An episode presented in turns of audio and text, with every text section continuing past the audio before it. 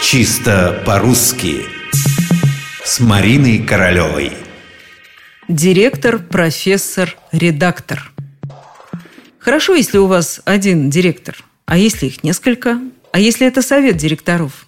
В этом, конечно, нет ничего угрожающего, стоит ли вообще бояться директоров – и директорам приходится подчиняться. С директорами лучше все-таки не шутить. О директорах стоит всегда помнить. Итак, директора, директоров, директорам.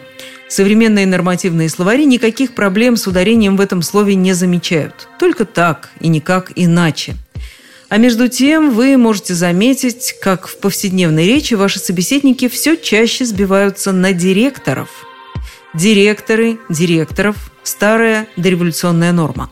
На протяжении 20 века директоры начали потихоньку превращаться в директоров. И вдруг, по каким-то неясным причинам, форма директоры стала возрождаться.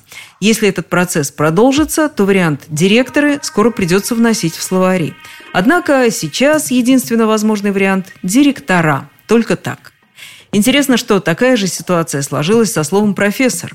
Если в XIX веке студент называл своих преподавателей «профессорами», то нынешние словари использовать такую форму категорически не рекомендуют. Она считается безнадежно устаревшей.